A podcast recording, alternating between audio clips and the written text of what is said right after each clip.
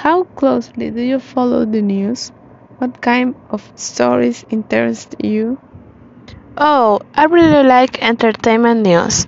I knew almost all the babies and family of my favorite artists. Uh, I even know even the ones I hardly like. I don't like to see bad news. I don't like to hear things that discourage me.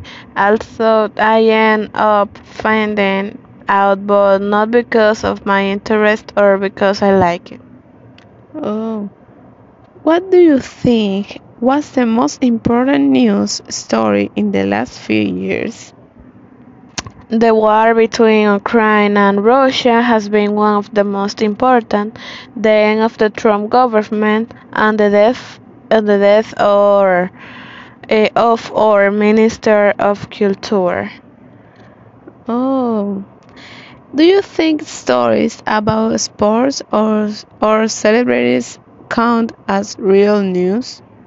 The sports ones are important because if we think about it, in the middle of so much bad news on television, the ones are the ones that calm and improve our spirits.